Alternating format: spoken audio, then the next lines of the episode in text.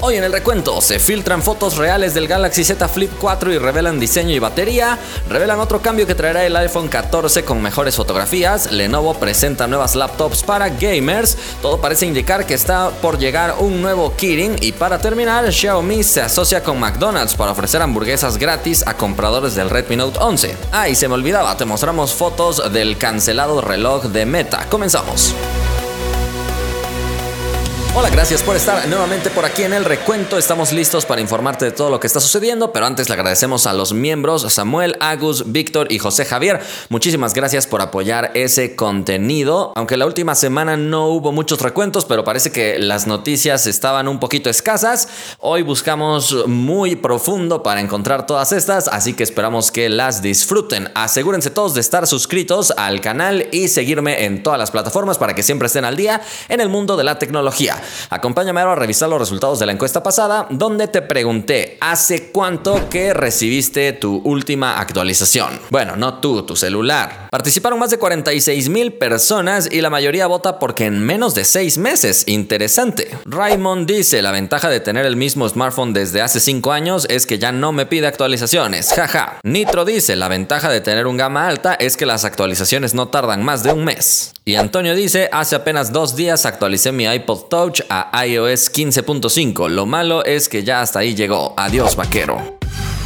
Vámonos a la primera noticia. Tenemos fotografías filtradas del Galaxy Z Flip 4, el plegable de Samsung que será presentado al parecer en agosto, pero que ya desde hace tiempo estamos hablando y hablando de rumores y filtraciones. Ahora sí, por fin hemos conseguido encontrar fotografías reales y nos muestran algo que ya veíamos venir, pero que nadie quería. Es decir, un diseño prácticamente calcado a la generación pasada, no habría mucha evolución estética, ni siquiera una pantalla mucho más grande Así que déjame saber si a ti también te está decepcionando un poquito esta evolución o consideras que el diseño ya estaba muy bien y que no hacía falta nada. De hecho, yo creo que el diseño estaba muy bonito, pero sí la pantalla externa podría ser más grande para darle un poquito más de funciones, aunque evidentemente eso provocaría que el espacio se reduzca para la batería y si la principal queja era precisamente ponerle más batería, pues ahí hay como que decidir a qué le das prioridad. Por el propio diseño del dispositivo no se logra apreciar muy bien el área de la pantalla, aunque luce un poquito pequeña, por lo menos no tan pequeña como la primera generación, pero tampoco se ve que sea mucho más grande de lo que ya veíamos. En este caso vemos una superficie con dos zonas, la que tiene las cámaras y la pantalla externa y después la otra zona que probablemente también llegará en distintos colores. Mostraron también una fotografía del hueco que se crea por ahí al momento de estar plegado, diciendo que ahí hay una pequeña evolución, pero como te das cuenta, todavía sigue existiendo ese pequeño hueco, así que nos deja un poquito insatisfecha esta filtración, aunque recuerda que filtración no es presentación, esperemos que simplemente no sea el dispositivo final, pero si sí lo es, déjame tu opinión. Parece entonces que Galaxy Z Fold 4 y Z Flip 4 no representarán una gran evolución con respecto a sus antecesores, pero probablemente terminen de pulir algunas cosas. Por eso, algunas personas proponen que mejor se llamen Galaxy Z Flip 3S y Galaxy Z Fold 3S porque no va a haber un cambio revolucionario. Pero vamos a esperar,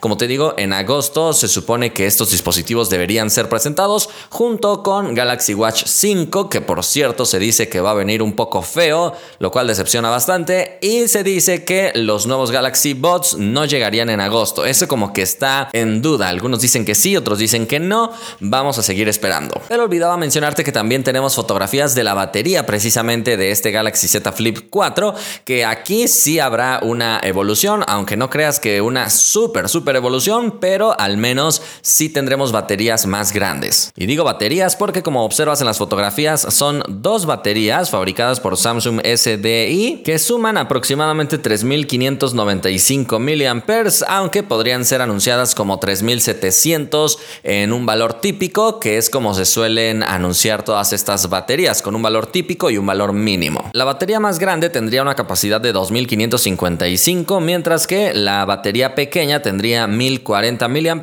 y como sabes, Samsung en este caso las une a través de un circuito para poder aprovechar el espacio, así que tienes batería en la parte de abajo y también batería en la parte de arriba.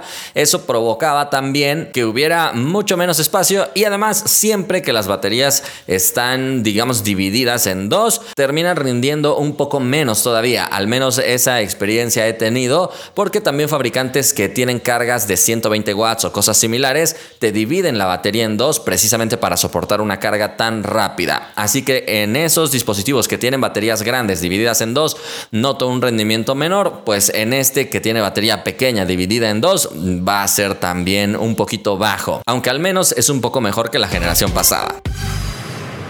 Vámonos a la siguiente noticia acaban de filtrar una novedad más que tendrá el iPhone 14 con respecto a sus cámaras. Ya en el pasado te habíamos anticipado que podría ser la primera vez que Apple utilice un sensor de alta resolución en su iPhone y sería un sensor de 48 megapíxeles. Si con 12 megapíxeles Apple ha hecho fotografías espectaculares de noche y en otras condiciones, no me quiero imaginar lo que puede lograr con un sensor de alta resolución aprovechando la fusión de píxeles y su procesador tan poderoso. También te anticipábamos hace algunas semanas que el iPhone finalmente va a tener enfoque automático en su cámara frontal, lo cual va a permitir fotografías mucho más nítidas en selfie y también mejor experiencia en video, porque si estás blogueando o algo y muestras algo a la cámara, pues ahora sí lo va a enfocar. Esta característica ya la debía haber tenido el iPhone desde hace muchísimo tiempo, pero se esperaron hasta este número 14 para integrarlo. Bueno, pues ahora la novedad es que el iPhone 14, según Ming Chi Kuo, que es un conocidísimo analista y filtrador,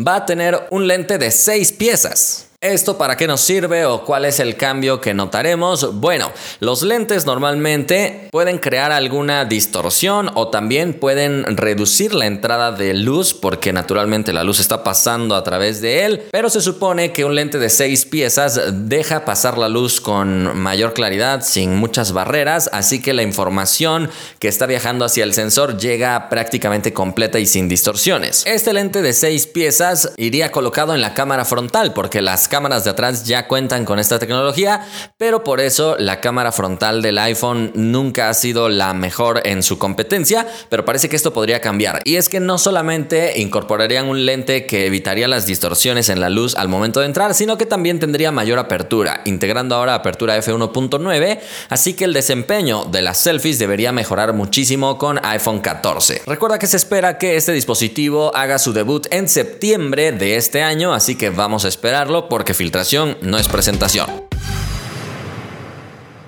Vámonos a la siguiente noticia. Lenovo acaba de anunciar sus laptops para gamers de nueva generación. Bueno, laptops de nuevas generaciones, porque los gamers no sé si también son de nueva generación, pero estas laptops integran las gráficas más recientes, así que déjame contarte rápidamente sus especificaciones, aunque debes saber que han sido presentadas en China. Se espera, por supuesto, que al ser Lenovo un fabricante con distribución global, sí veamos la llegada de estas laptops a otras partes del mundo, pero puede ser que tome un poco más de tiempo. Hablamos de las Legion R7000P y R9000P edición 2022. La primera de ellas tiene el procesador AMD Ryzen 5 6600H para ser exactos y la tarjeta gráfica Nvidia GeForce RTX 3050. Aunque además pueden escoger una tarjeta gráfica GeForce RTX 3050 Ti por un poco más de precio y también se ofrece con AMD Ryzen 7 6800H, también en configuraciones con la RTX 3050 y la RTX 30 50 Ti. Tiene una pantalla de 15.6 pulgadas con resolución 2.5K, 165 Hz en su tasa de refresco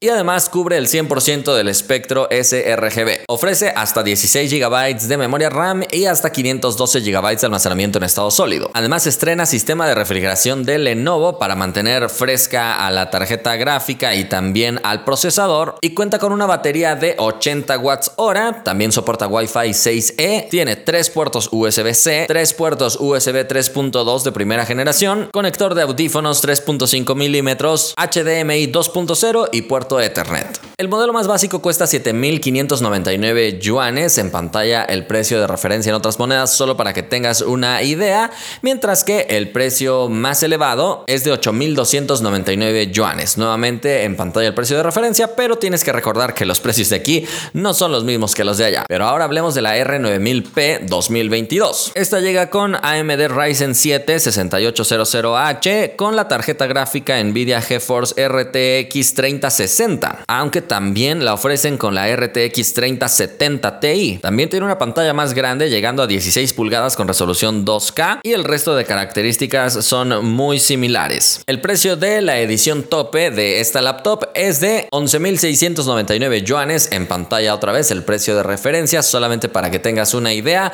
de estas computadoras que están espectaculares para jugar porque además ya no están tan estorbosas y gordas.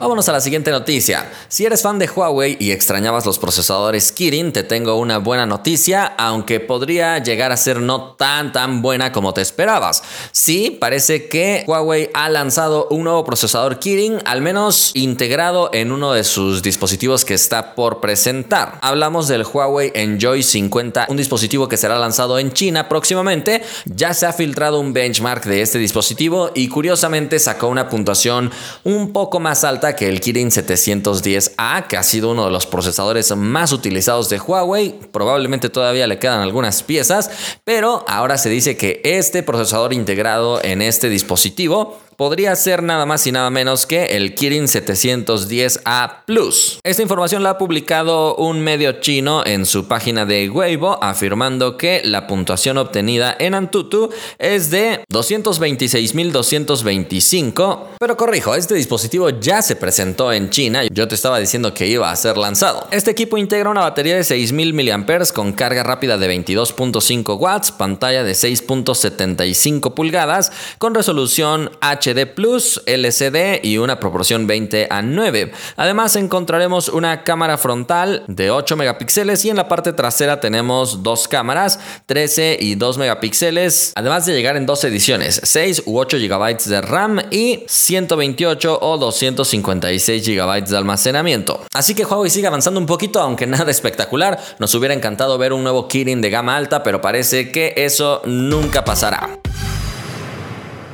Vámonos a la siguiente noticia. Llegó el momento de una noticia curiosa que tiene que ver con Xiaomi y una alianza que acaba de hacer con McDonald's. Esto ha sucedido en Turquía, donde a través de su cuenta de Instagram y diferentes plataformas sociales, Xiaomi ha anunciado esta colaboración y alianza para que los compradores de un dispositivo de la serie Redmi Note 11 puedan tener hamburguesa gratis de McDonald's. La mecánica consiste simplemente en que los compradores de un dispositivo de esta serie recibirán un cupón que podrán ir a canjear a McDonald's para obtener dos hamburguesas, McChicken y también helado. Dime si te gustaría que Xiaomi haga esta alianza en otras partes del mundo y no solamente en Turquía para que vayas a comprar tu Redmi Note 11 y vayas a comer a McDonald's el mismo día.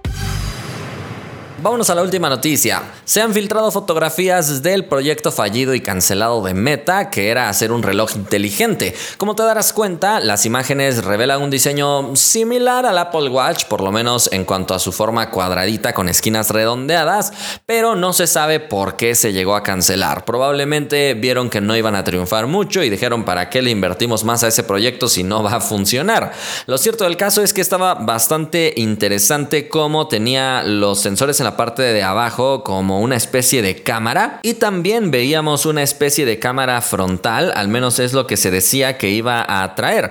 Meta le había puesto como código clave a este proyecto Milan y estuvo siendo desarrollado por dos años, pero por algún motivo se canceló. Se pretendía que este reloj se lanzara en 2023, pero parece que definitivamente esto ya no va a suceder. La cámara frontal que tenía este reloj era de 5 megapíxeles y sí tenía una cámara trasera, pero que iba a pegar exactamente con tu brazo, probablemente para que pudieras remover la cápsula del reloj y pudieras grabar en algunas otras condiciones. Esta cámara era de 12 megapíxeles, así que era una propuesta original, pero que no parece que iba a ser muy aceptada por la gente. Meta quería que este reloj tuviera WhatsApp, que pudieras utilizar sin la necesidad de tu celular, también que pudieras subir Instagram Stories desde este reloj y acceso a Spotify entre otras funciones. Pero bueno, ya solo queda el recuerdo. Dime qué te parece el diseño que estaba trabajando Meta a través de este reloj, porque se pretendía que costara 349 dólares. Pero bueno, ya, se acabó. Y con esto también se acabó el recuento. Espero que hayas disfrutado todo este contenido.